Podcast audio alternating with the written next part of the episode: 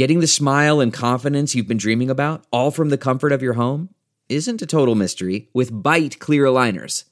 Just don't be surprised if all your friends start asking, What's your secret? Begin by ordering your at home impression kit today for only $14.95. Bite clear aligners are doctor directed and delivered to your door. Treatment costs thousands less than braces, plus, they offer flexible financing, accept eligible insurance, and you can pay with your HSA FSA. Get 80% off your impression kit when you use code WONDERY at Byte.com. That's B-Y-T-E dot com. Start your confidence journey today with Byte. Delve into the shadows of the mind with Sleeping Dogs, a gripping murder mystery starring Academy Award winner Russell Crowe. Now available on digital. Crowe portrays an ex homicide detective unraveling a brutal murder he can't recall. Uncovering secrets from his past, he learns a chilling truth. It's best to let sleeping dogs lie. Visit sleepingdogsmovie.com slash Wondery to watch Sleeping Dogs, now on digital. That's sleepingdogsmovie.com slash Wondery.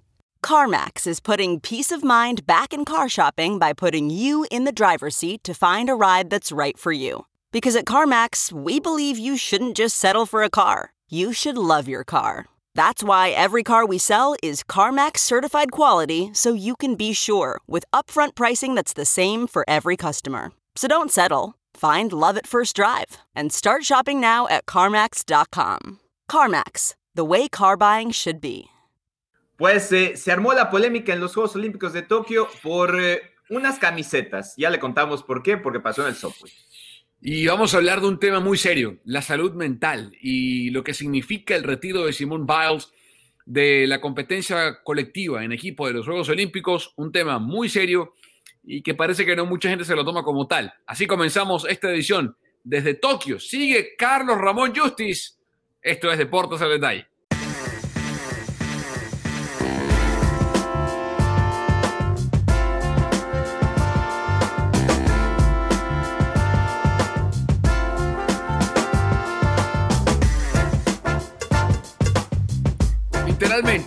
Buenos días, Sí. buenas tardes y buenas noches.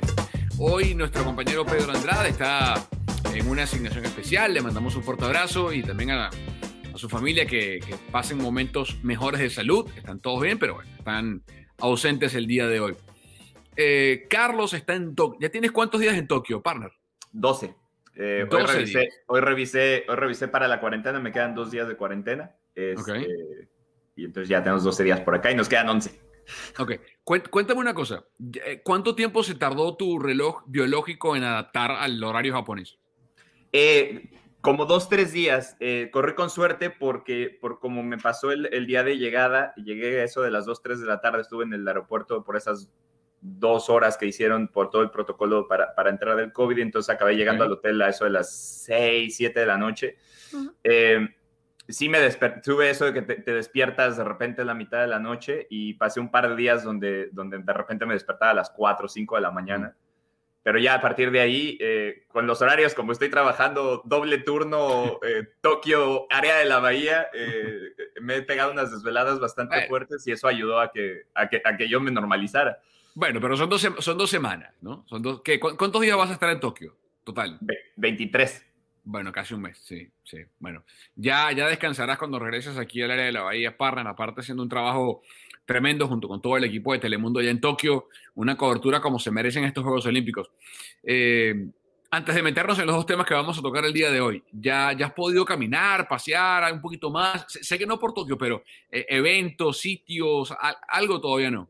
Eh, como anécdota que creo que va a quedar muy, muy cómica, eh, de las cosas que son impresionantes acá en, en- en Japón en, en general, hace un par de días fuimos a- al levantamiento de pesas donde tu compatriota ganó eh, medalla de plata.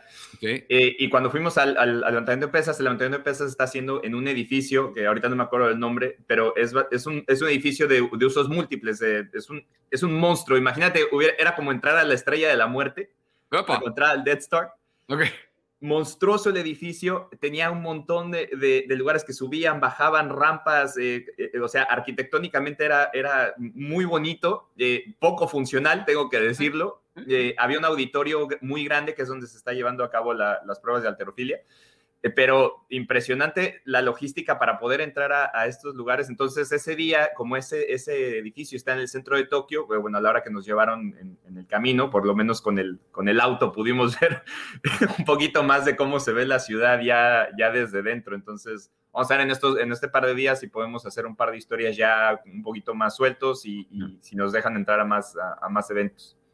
Bueno, vamos a meternos ya de lleno en la cobertura de los Juegos Olímpicos. Eh, vamos a tocar hoy dos temas eh, de distintas ramas, ambos polémicos, ambos para, para, meternos en la fibra de dos temas que han dejado los Juegos Olímpicos hasta el día de hoy. Comenzamos así en deportes, al detalle, hablando de la polémica, al menos en lo que sabemos hasta esta hora, de la selección mexicana de softball.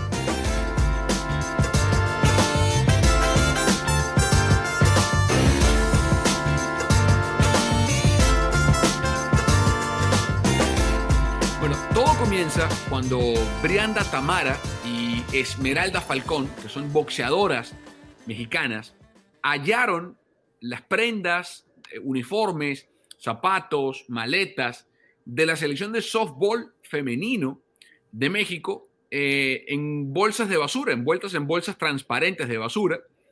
Eh, y tomaron las fotografías, Carlos, tuitearon y esto generó un efecto bola de nieve de cómo es posible que atletas, en este caso mexicanas, voten a la basura ropa que representa su país, que se les fue otorgada como un token, como un símbolo para llevar a los Juegos Olímpicos a representar a, su país. Y todo esto, Carlos, desató, eh, se fue por varias aristas. Por la nacional, porque hay varias jugadoras de la selección de, de softball de México que, como decimos, e, e, el término que utilizan para eh, identificarlas algunos en México es pochas, son México-americanas. A mí ese término no me gusta. Algunos que no les importa utilizarlo, otros que, que sí se ofenden. A mí, honestamente, no me gusta. Prefiero decirles México-americanos o simplemente mexicanos, que es lo que terminan siendo. Eh, pero el hecho de que varias jugadoras de la selección de los Estados Unidos sean México-americanas, un sector de la opinión pública en México tomó esto como una ofensa mayor aún porque dicen que no sienten el país, que no son mexicanas.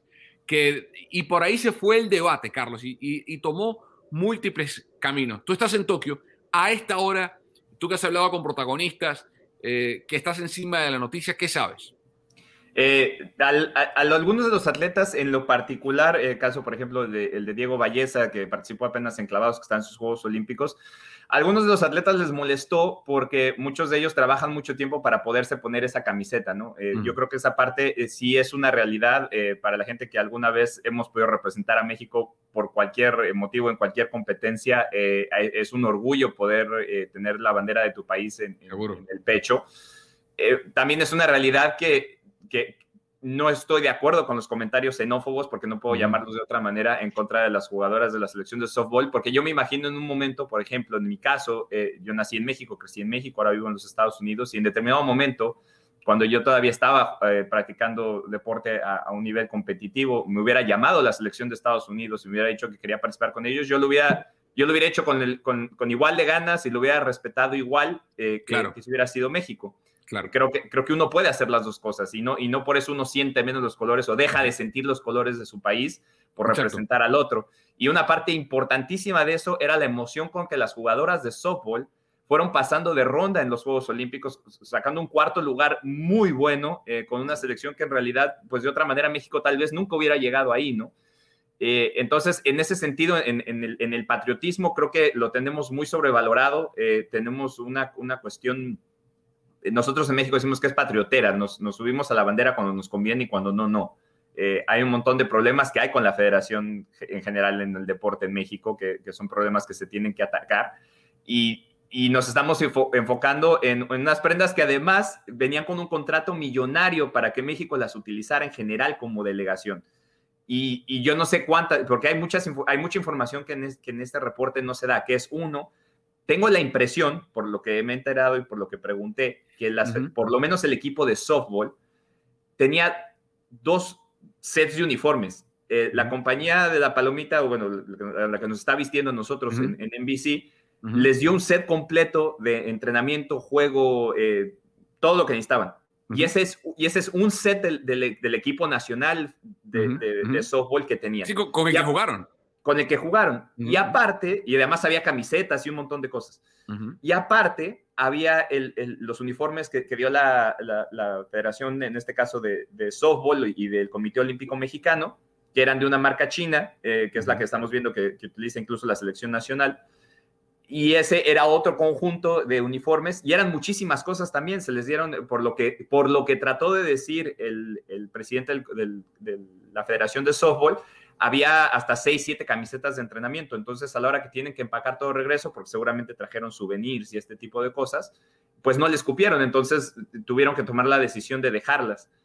A mí en lo particular creo que la decisión de dejarlas no me parece. Creo que hubiera sido un muy buen regalo para toda la gente que te rodea cuando estás en estos juegos. Eh, uno lo hace, por ejemplo, acá en, medios con, los pines, con las gorras. A veces uno no necesitas dos, tres gorras que tienes, se, la, regalas a tu conductor, se la regalas a alguno de los este, eh, de la gente que está, que está trabajando en, los venues. Entonces, creo que ellas pudieron haber eh, dispuesto de esta ropa de mejor manera, pero eso no, eso no quiere decir que sea suficiente como para atacarlas y decir que no sienten al país, porque además no sabemos si literalmente ellas las tiraron a la basura o las dejaron.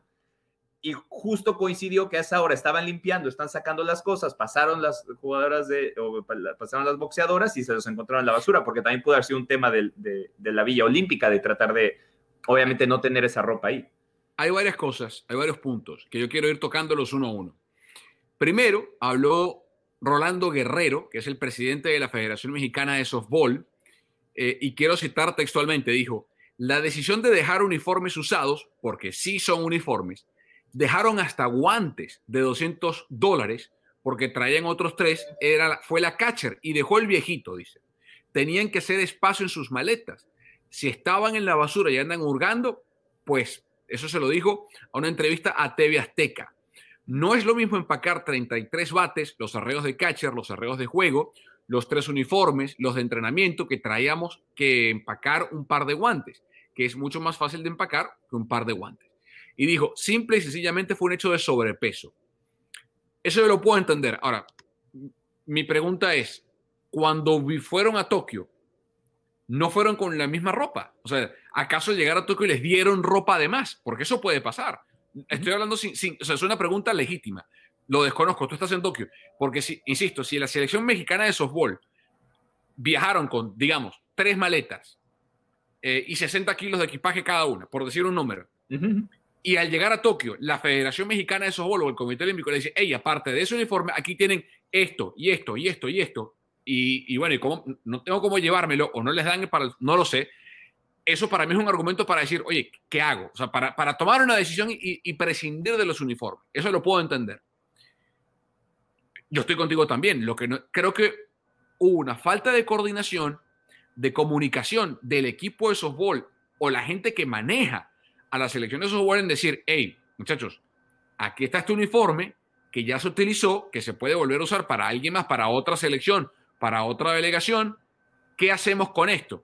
No, dámelo, mételo en una bolsa, ya veremos cómo lo llevamos, se pagará sobrepeso, lo llevamos a una casa hogar aquí en Tokio a, donarlo a niños que necesiten ropa, o, o, sea, algo se hará con la ropa. Eh, de nuevo, es lo que tú dices, no, sé qué pasó.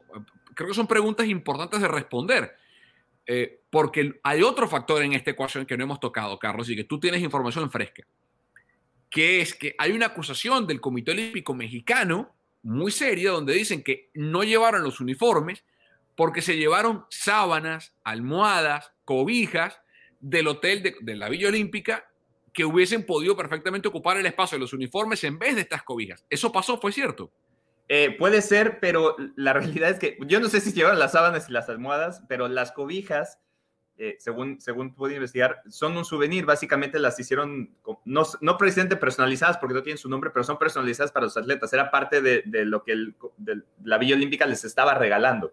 no, fue que se robaron, no, no, fue que fueron un hotel no, no, cualquier cadena y se robaron. Eso, eso es un buen punto esa, esa, cobija es de ellas y la pueden usar y estaba hecha y trae, trae, trae distintivos de Tokio y pues, si, la, si la querían llevar con, con, ellas, se la podían llevar. Eh, esa, esa, parte creo que está un poquito mal manejada, eh, sí, sí era algo que se podían llevar. Ok, eh, eso es importante porque como lo, como lo dijo el presidente del Comité Olímpico Mexicano, casi que las pone como que, bueno, se robaron, o sea, no dijo la palabra robaron, pero por como construyó la frase para decir, bueno, prefirieron llevarse esto, que, que, además estaban en, la Villa Olímpica y unas almohadas y una cosa en vez del uniforme de México, ¿no? Y, además, otro punto importante es que ya un par de, seguidores en, redes sociales eh, se encontraron, o, algunos trabajan en los medios, se coincidieron con las jugadoras en, los aeropuertos, tanto, tanto el de Tokio como el, como el de México, y las vieron con los uniformes. Entonces, como decía yo al principio, creo que el problema eh, no, es el, no es el excedente de uniforme, todos lo hemos hecho, eh, incluso, ah, te digo, yo, yo mucho tiempo jugué fútbol a un nivel competitivo y, el equipo te da mucha ropa, eh, te, da muchísima ropa. Entonces llega un momento que no sabes qué hacer con ella. Entonces yo la intercambiaba con otros equipos, se la regalaba a mis amigos, se la regalaba, se la regalaba a lo mejor a alguien que me encontraba. Eh, y, muchos jugadores hacen eso, incluso a nivel profesional, eh, muchos jugadores de muchos deportes no se quedan con este tipo de cosas, porque para uno, uno lo ve diferente, porque uno desde fuera, tú y yo que compramos camisetas, por ejemplo, uno los ve como artículos de colección que a uno le gusta, pero para alguien que es un uniforme de trabajo todos los días, no lo quieres traer puesto, lo traes puesto 23 horas al día, no lo quieres traer cuando ya estás en tu casa. Entonces, es entendible que a lo mejor en este sentido, pues había muchas cosas que tener y algo tenía que, disponerse. Se quedarán con dos, tres cosas que les traen el recuerdo de tener los Juegos Olímpicos y haber participado, pero no forzosamente tienen que quedarse con todo. Aún así, creo que para mí el problema es cómo disponen de ello. Eh, y, te digo, creo que ahí hay un, hay un limbo que eh, ojalá salga eh, la, la, realidad de cómo sucedieron las cosas en esta investigación, de que para mí a lo mejor lo, deja, lo dejaron simplemente y, por, por, cuestiones de, de, sanitización y este tipo de cosas se acabaron en la basura. Porque en ese sentido los, los japoneses son, son, son muy buenos para, para, para dejar todo pero, en perfectas condiciones. pero indistintamente eso, Carlos, siento yo que México o cualquier país del mundo, o sea, ¿por, ¿por qué botar ropa o por qué prescindir de la ropa? ¿Por qué no hubo un plan para decir, muchachas, en caso tal de que ustedes me parece a mí que hubo falta de planificación. de nuevo, a la distancia los mitos, yo no estoy allá, tú estás en Tokio. Pero creo que lo lógico, porque, yo, digamos, yo no fui atleta profesional, jugué fútbol hasta los 17 años en, equipos amateur en Venezuela y, luego en la universidad jugué. Y cuando sobraban uniformes, los guardábamos, digamos, yo no estoy en el olímpico, pero los guardábamos para el equipo del año siguiente, para dárselos a la, a la categoría que está por debajo, para, o sea, digo, eh, para un museo. O sea, algo tiene que hacerse con esa ropa que, que sea mejor que botarla, digo. Además, hay una cosa muy extraña. Si el presidente, si el presidente de, la Federación de Softball está al tanto de que esto sucedió, mm. ¿por qué no pidió él el excedente y él se lo llevó? O sea, como, delegación, como delegación y federación, porque creo que también está medio extraño que las jugadoras, o sea, en este sentido, o que tal vez las jugadoras le dijeron después, o eh, digo que hay lo que dices, esa falta de comunicación, para mí el error está, o sea, el error de dejar los uniformes. Seguro, seguro, seguro. De, disponer de los uniformes como sea. A lo que te digo es que, de todas maneras, la falta para mí es como, hay una falta muy, muy diferente entre ser descuidado y decir, bueno, no me sirve esto y dejarlo y tirarlo directo a la basura.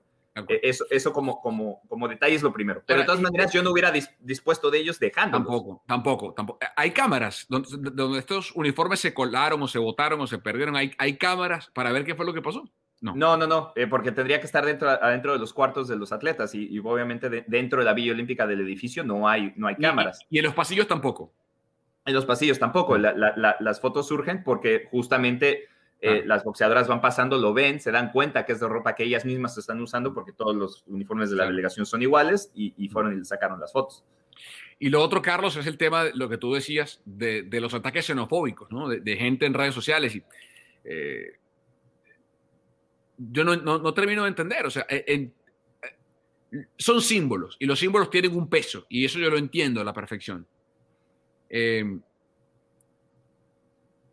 pero sin saber, la sin saber el trasfondo completo de la historia, eh, porque si tú me dices, bueno, es que nos enteramos o tenemos un video donde se ve a las jugadoras de la selección de softball diciendo, no, esta porquería de ropa, qué basura, y, la, y sabes qué, no, qué cosa tan fea y tal, en Estados algo que fuese despectivo, no justifica igual un ataque xenofóbico, pero pudiera entender la molestia eh, que llevar a alguien a cometer un error. Me, explico, o sea, yo jamás voy a justificar un, comentario xenofóbico, jamás, jamás. Yo he sido víctima de xenofobia eh, y, y, créanme que no es, no es agradable.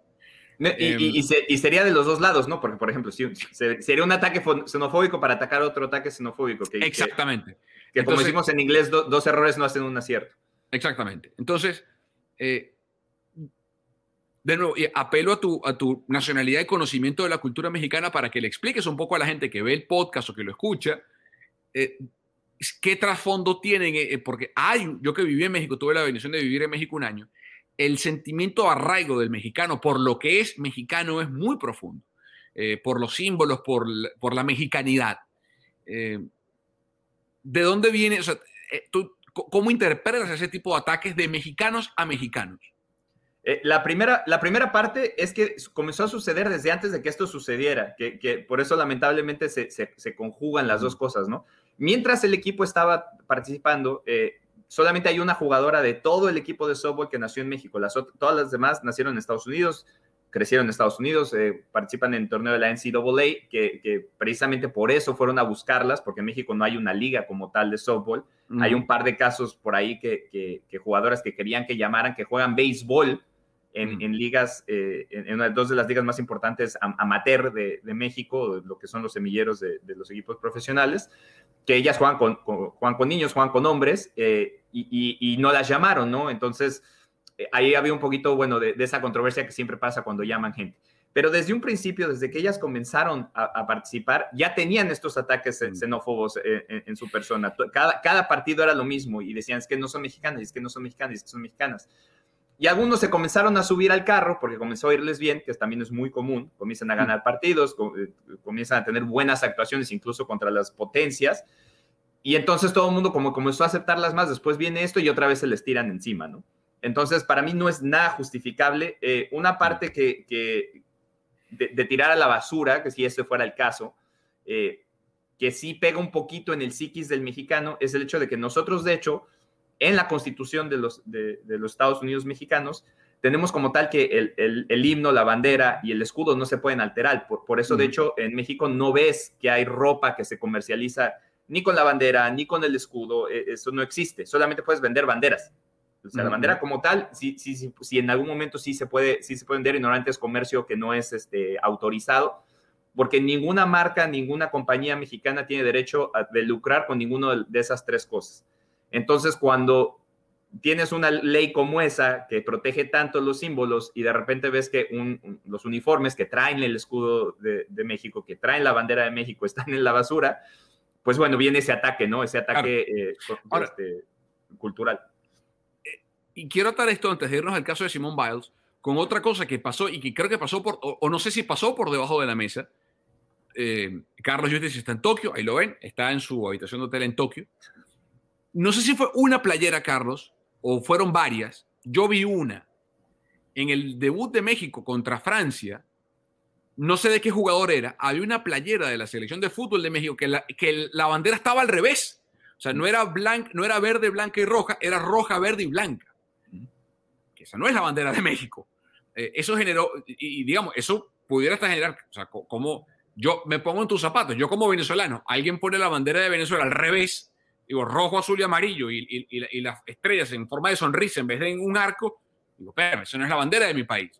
Eh, eh, eso, o, la gente simplemente dijo, bueno, fue un error de imprenta y ya, y, pasó.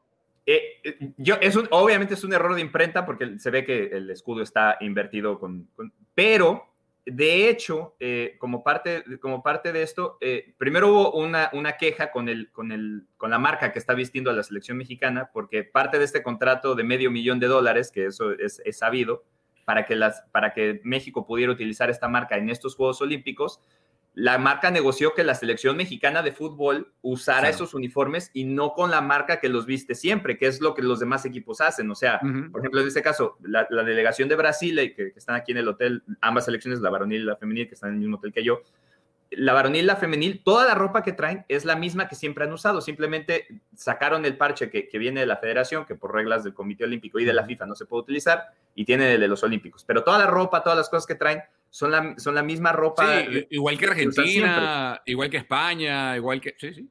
Pero los demás atletas no, los demás atletas traen una marca diferente. Entonces, en, en, este caso, la marca negoció con México que la, que, que, la selección mexicana, que es una de las más vistas, eh, trajera, los, trajera eso. Entonces, cuando eso sucede, primero pues hay una demanda en contra de la marca por, por, no, no, por incumplimiento de contrato o no fijarse en esos detalles Y la segunda es que el gobierno mexicano, de hecho, le puede poner una multa tanto al Comité Olímpico Mexicano como a la marca por poner el escudo al revés, porque entonces le está faltando ese artículo segundo de la ley de los lábaros patrios que dice que no puedes alterar el escudo. Entonces sí hay, sí hay algo, sí vienen consecuencias por el hecho de que esté mal impresa. Eh, bien, dejamos de lado el tema y esto lo vamos a seguir platicando. Seguramente la semana que viene tendremos resolución del caso que pasó con la selección de softball de México. Lo que queremos al menos ratificar es que ninguna actitud de esta naturaleza justifique un ataque xenófobo o xenofóbico. Son mexicanas. Eh, porque hayan nacido en California o en Nuevo México o en Arizona o en Florida o en Nueva York o donde sea, son mexicanas. Decidieron, primero, tienen el derecho porque sus padres son mexicanos, porque tienen familia mexicana y la constitución mexicana así lo permite de defender a México. Y segundo, decidieron defender a México porque han podido decir que no, Carlos, han podido decir, no, no importa, yo me quedo aquí, no, no voy a los Juegos Olímpicos o lo que sea. Y defendieron a México bien, estuvieron a nada de ganarse el bronce ante la selección canadiense eh, en los Olímpicos. Entonces, eh, esperemos a ver qué sucede, pero de nuevo, ataques xenofóbicos eh, en un mundo en el que estamos todos tratando de luchar, o buena parte de la población, en contra del racismo, de la xenofobia, a favor de los derechos de la comunidad LGQBT, eh, y, y, otros derechos de comunidades y de minorías. Eh, ¿Qué pasa en los Juegos Olímpicos? Es como que, bueno, ¿hasta cuándo? Además, eh, nada más para cerrar, tenemos que acostumbrarnos a la idea que vivimos en un mundo mucho más globalizado y, y, cada día hay más gente que tiene muchos más backgrounds, que tiene muchas más conexiones con otras culturas, con otros, y, y, no por eso hay una ley o hay un México metrónomo que te diga quién es más mexicano que otro. Entonces, al final de cuentas, de todas maneras, como mexicanos, nosotros tenemos una frase muy conocida de un, ex, de un expresidente de hace mucho tiempo que decía que el respeto al derecho ajeno es la paz. Entonces, si hay algo que no te gusta, no te da el derecho de atacarlo porque donde empieza tu libertad, empieza, donde termina mi libertad, empieza la tuya. Exactamente. Bien, um, hablamos de Simón Biles acá en Deportes el Detalle, que al menos hasta el día de hoy es extra deportivamente hablando la historia de los Juegos Olímpicos.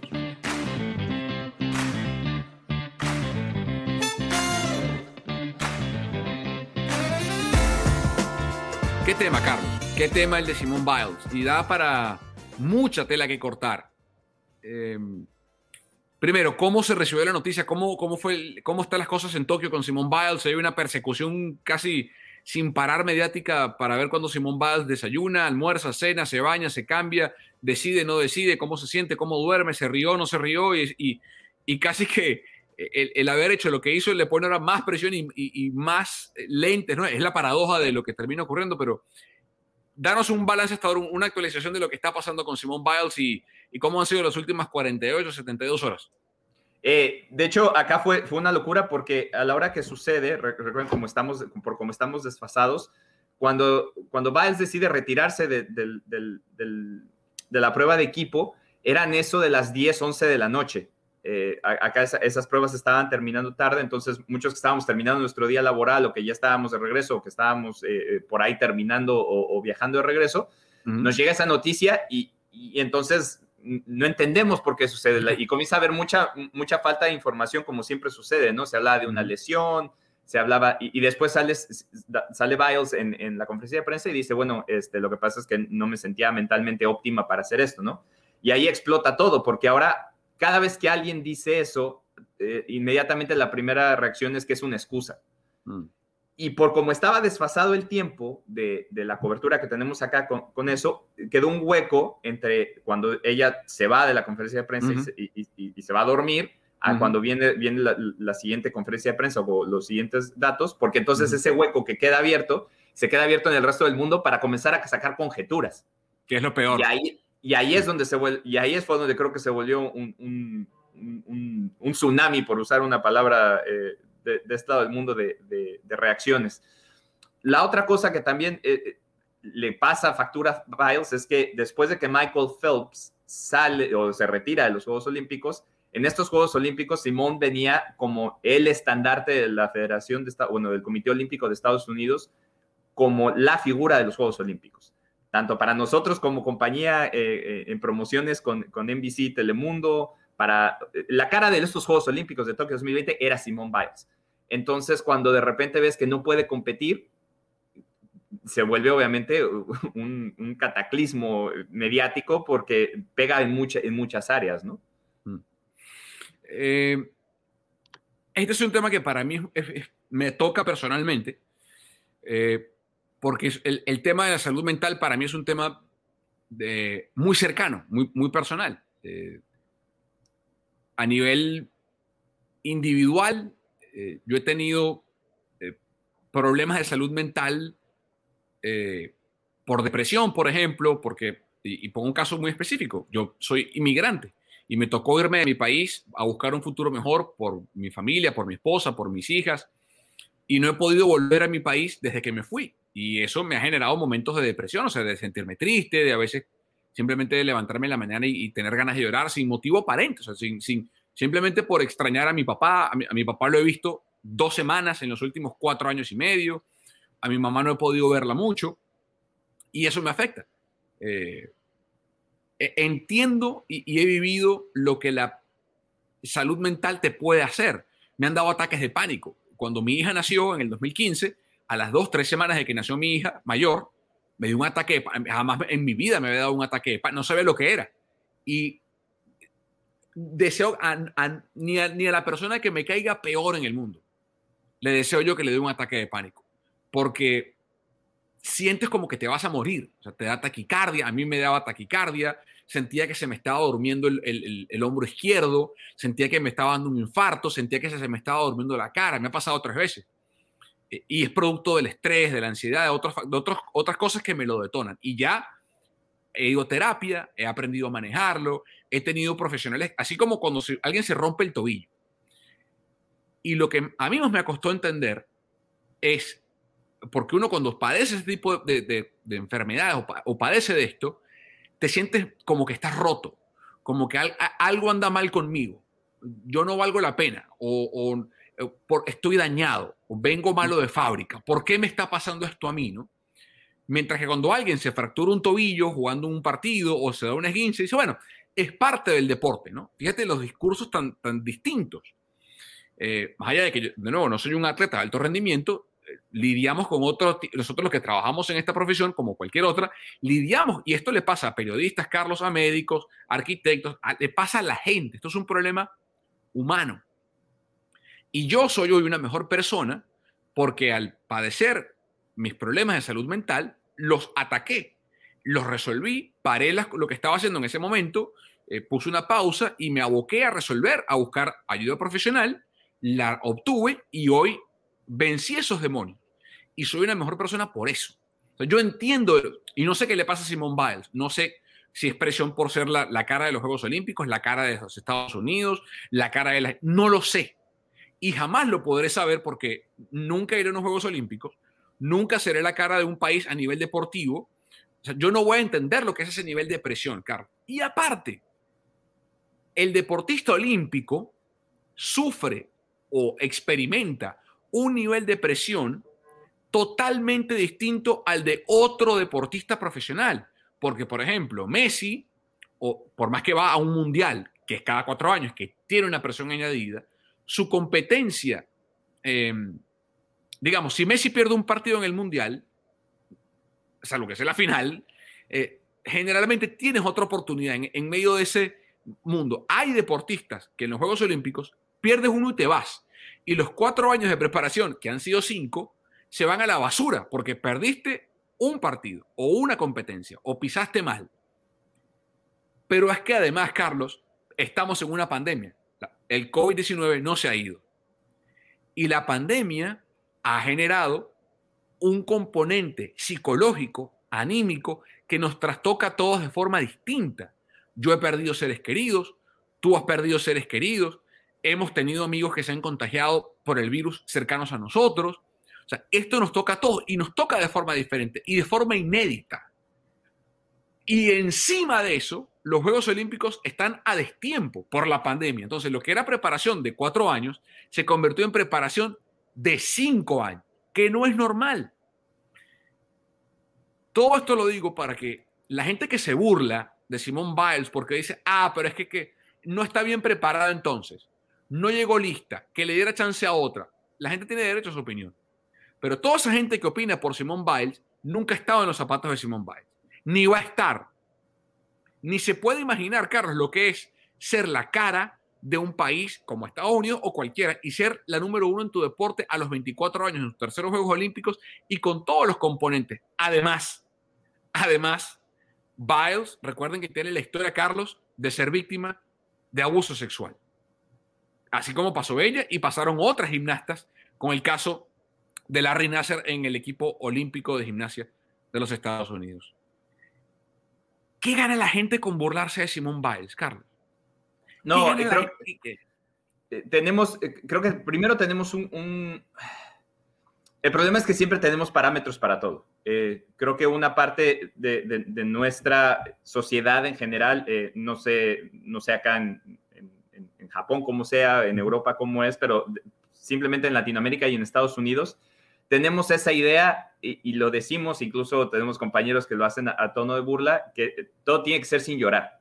O sea, tenemos esta idea de que la resiliencia no es levantar la mano y decir algo está mal conmigo, o sea, no, me, no, estoy, en nivel, no estoy en óptimo, no estoy en mis óptimas condiciones, tengo que arreglarlo, es, tengo que guardarme todo eso, tengo que sobreponerme a todo eso y seguir adelante. Y la realidad es que no todo mundo tiene, no voy a decir la capacidad, pero no todo mundo tiene el mismo carácter primero. No todo el mundo tenemos la, misma construcción genética, la misma construcción mental para enfrentar las cosas de la misma manera. Entonces, poner parámetros para que todos reaccionemos de una cierta cual manera a los mismos problemas es ridículo, es simplemente ridículo. Todos somos diferentes. Entonces, algo que a ti, por ejemplo, los dos somos inmigrantes. A mí me pegó diferente que te pegó a ti, pero no porque mi experiencia haya sido diferente a la tuya quiere decir que tú deberías haber reaccionado como yo reaccioné. Y, ese es, y creo que ese es el problema que tenemos, eh, em, em, empezando por ahí. Y el segundo... Mira, y, perdón, y por ejemplo, cuando mi, y, hay tantos componentes, Carlos, yo tuve que ir al médico, y estoy contando historias que nunca había contado antes, yo tuve que ir al médico eh, porque me estaban dando taquicardias, ataques de pánico, y el médico me dijo, Carlos, ¿cuánta café me preguntó, ¿cuánta cafeína tomas? Le dije, mucha. ¿Cuánto? Seis cafés negros al día. ¿Y tomas bebidas energéticas? Sí, cuando estoy cansado, de vez en cuando, no aguanto el sueño, me tomo, no sé, una de estas bebidas que son altas en cafeína. Me dice, Carlos, la gente no lo sabe, o muy poca gente lo sabe. La cafeína es un detonante de la ansiedad y del estrés.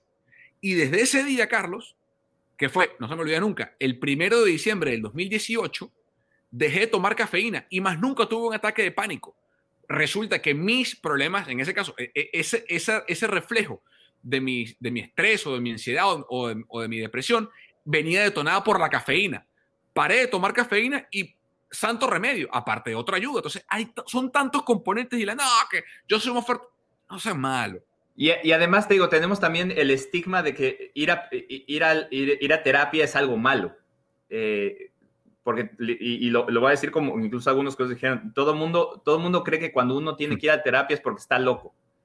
Y el hecho de pensar que uno está loco de entrada eh, tiene un estigma, porque es como, está algo mal conmigo, soy anormal.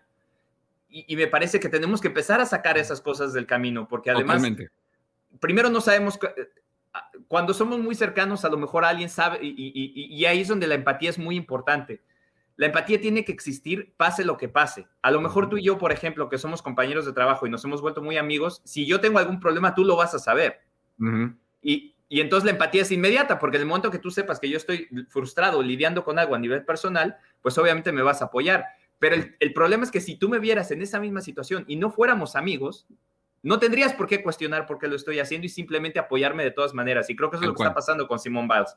Yo no sé qué está pasando con Simone Biles, no sé lo, pero si ella dice que no está en óptimas condiciones y no se siente bien mentalmente para hacer lo que hace, que además tiene un componente muy peligroso porque si Simone hace una de esas ejecuciones mal, puede perder la vida, puede caer mal, puede fracturarse las cervicales, puede perder una pierna. Hay muchísimas lesiones que pueden ocasionarse en la gimnasia que, porque vemos que la domina, no lo entendemos, porque las, ejecuciones físicas que hacen estos deportistas, y no nada más en la disciplina de ellas, sino en todas, no están al nivel de una persona normal. Cuando uno los ve en persona, se da cuenta de la dimensión que tiene simplemente el, el talento y la calidad técnica y atlética para poder desarrollar cualquiera de estas cosas.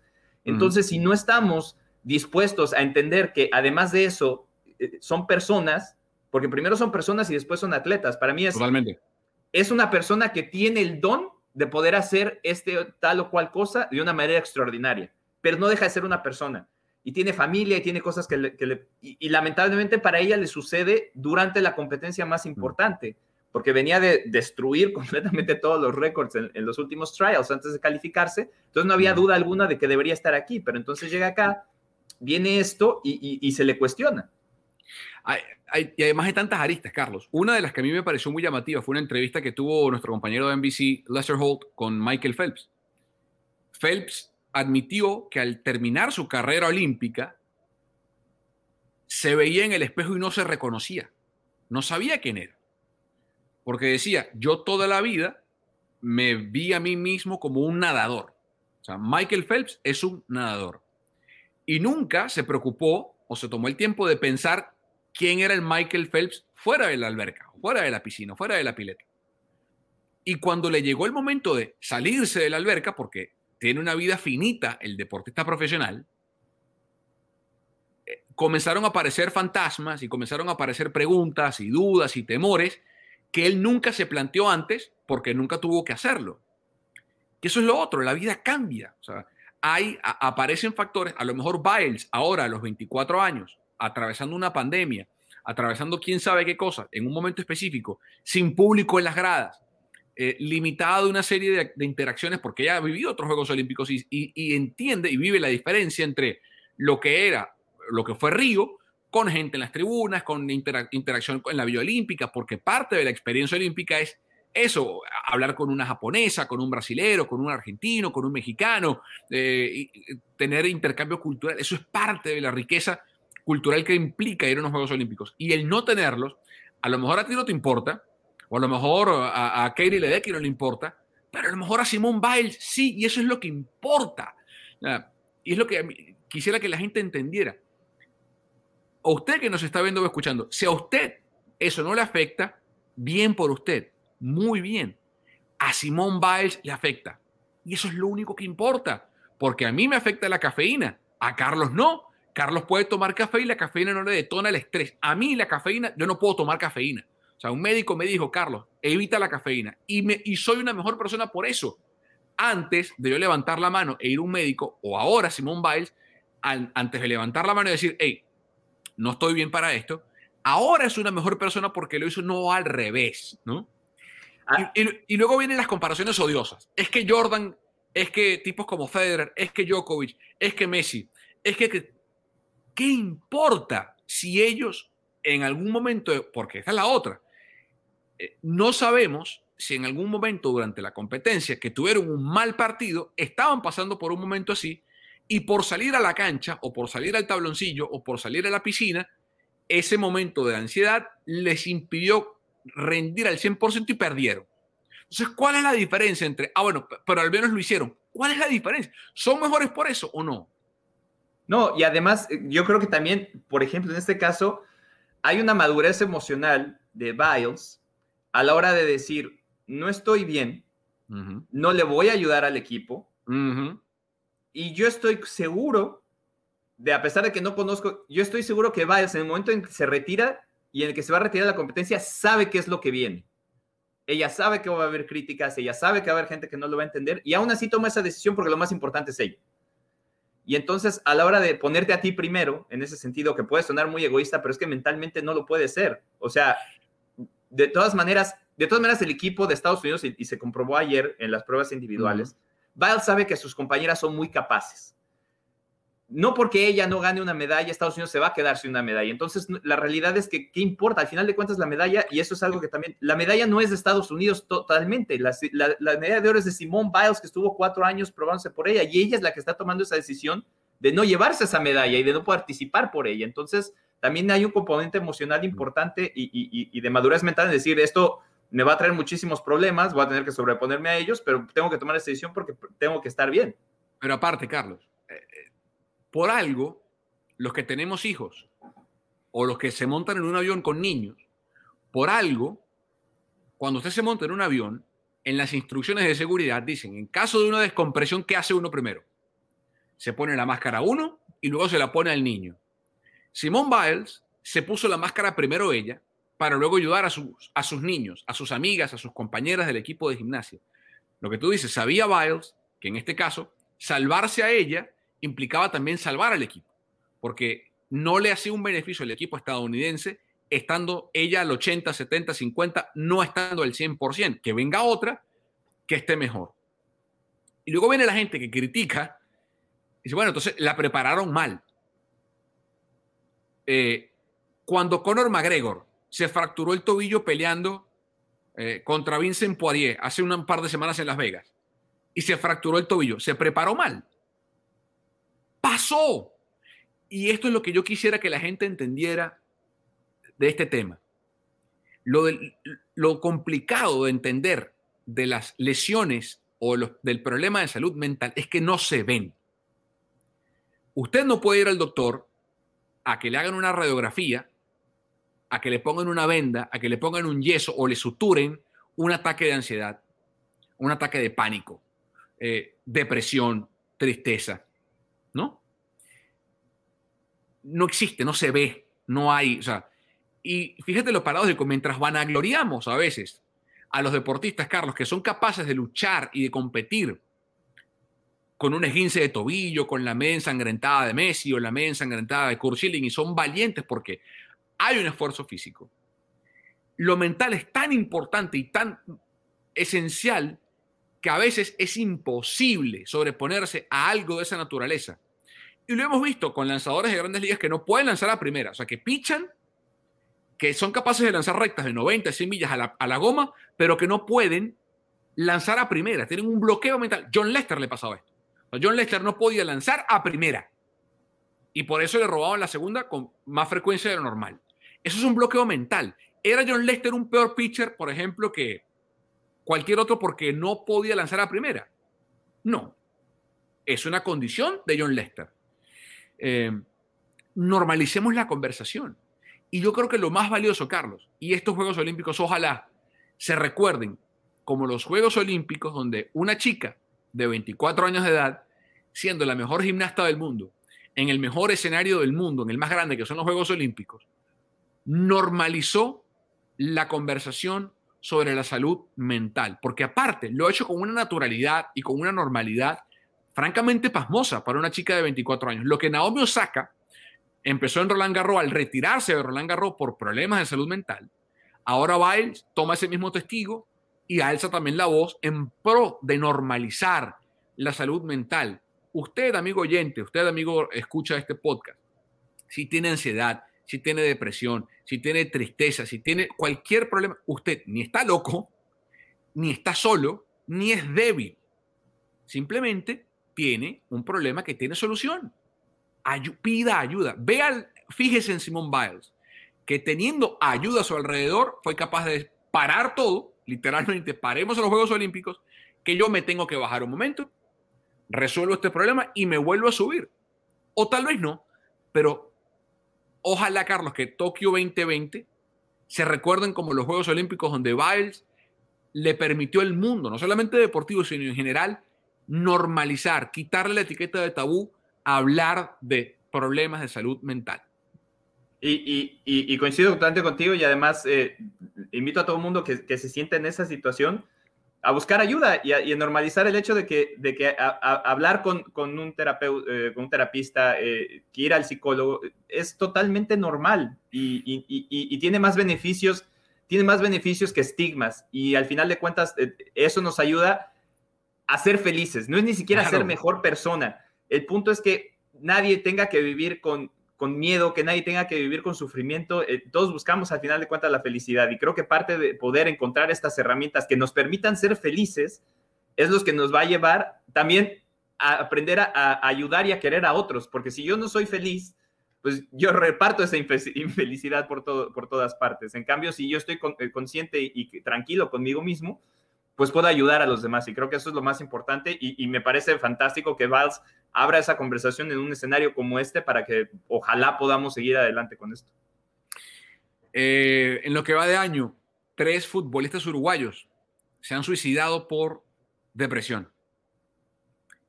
No es un chiste, no es un tabú, no es motivo de burla. Pidan ayuda. Pidan ayuda, no están solos. Y Carlos decía una frase que para mí es perfecta para cerrar este episodio del podcast. Vinimos al mundo a ser felices. No dejen que nadie los convenza de lo contrario. Vean el ejemplo de Drew Robinson, el outfielder de los Gigantes de San Francisco, que intentó quitarse la vida hace un año y perdió el ojo. Pudo haber perdido la vida y terminó perdiendo un ojo. Volvió al béisbol, se retiró la semana pasada y ahora es un vocero en pro de la salud mental para ayudar a otras personas que pueden estar lidiando con depresión, con tristeza, con cualquier problema de salud mental, a ser mejores personas. Eh, si usted se rompe un hueso, usted va al médico, ¿verdad? Si usted se rompe el ligamento cruzado, va al médico. Si usted necesita una cirugía, si usted le da una enfermedad, por ejemplo, si sufre de cáncer o de cualquier enfermedad, ¿qué hace? Va al médico. Porque se quiere sentir bien, porque quiere estar saludable. Es lo mismo. Es exactamente lo mismo. Sin miedo, sin tapujo, sin problema. No está solo. Fíjese nada más en Simón Biles y en Naomi Osaka. Eh, ¿Qué esperamos de tu próxima semana de cobertura olímpica, mi querido hermano? Pues se viene cerrando ya el, fútbol olímpico. Eh, como les comentaba, la selección, ambas selecciones brasileñas están aquí compartiendo hotel conmigo, entonces los vamos a estar siguiendo muy, muy, muy, muy, muy de cerca. eh, Veremos qué pasa con la selección de Estados Unidos hoy, que tiene un partido complicadísimo contra la selección de, eh, los Países Bajos, que fue a quien enfrentaron en el Mundial del 2019.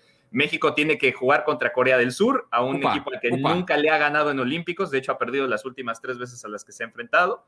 Y bueno, eh, veremos qué siguen haciendo los nuestros, que de ahí a poquito van sacando medallas, entonces ojalá sean muchas más, no solo para México, sino para, todo, para toda Latinoamérica.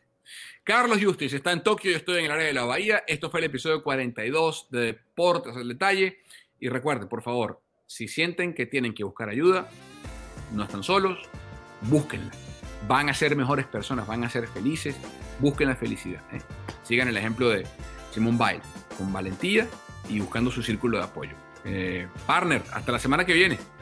Hasta la semana que viene. Este, arigato gozaimasu por el momento.